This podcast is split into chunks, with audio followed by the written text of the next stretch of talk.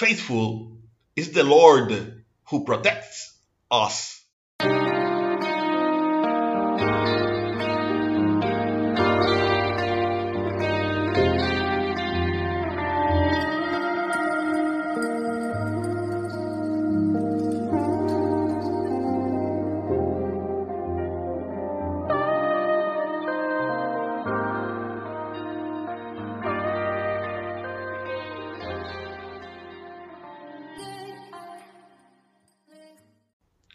Good morning and God bless you all that see us in the YouTube channel or listen us in the podcast and other social networks.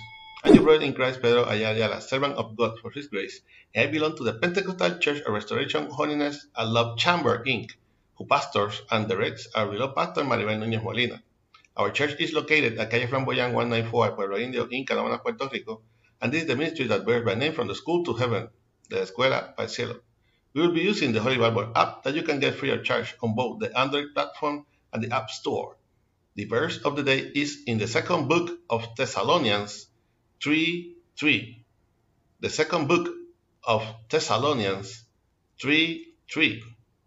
This is the International Standard Version and reads like this The powerfully Word of God is read in the name of the Father, the Son, and the Holy Spirit. Amen. But the Lord is faithful and, and will strengthen you and protect you from the evil one.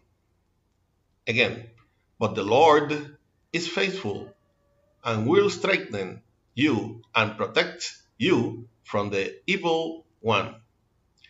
Please God continue blessing your already blessed word. Faithful is the Lord who protects us.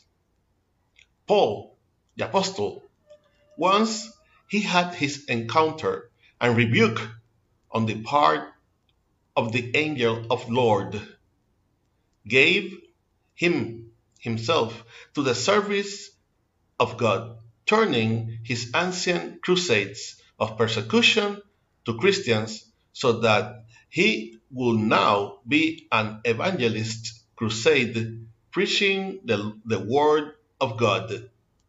This change made him from being the persecutor to being the persecuted one because what he did at one point, now they did it to him. However, despite this danger posed by the exposure, despite the threats and dangers from his new crusade, Paul was aware of the new opportunity and commitment made to the Lord and gratitude as he had come to his life in time to proceed to a repentance for all the damage he had done to Christ's followers until that day. Just like the apostles, let us courageously take every opportunity to be worthy represented of the Word of God do not hesitate to honor the Lord when He is at His service. Don't be ashamed to praise and glorify the name of Jehovah. Let us always keep in mind that there is no force that resists, that faces, or to rebuke the one who goes with us who is Jehovah, the true, all powerful. Amen.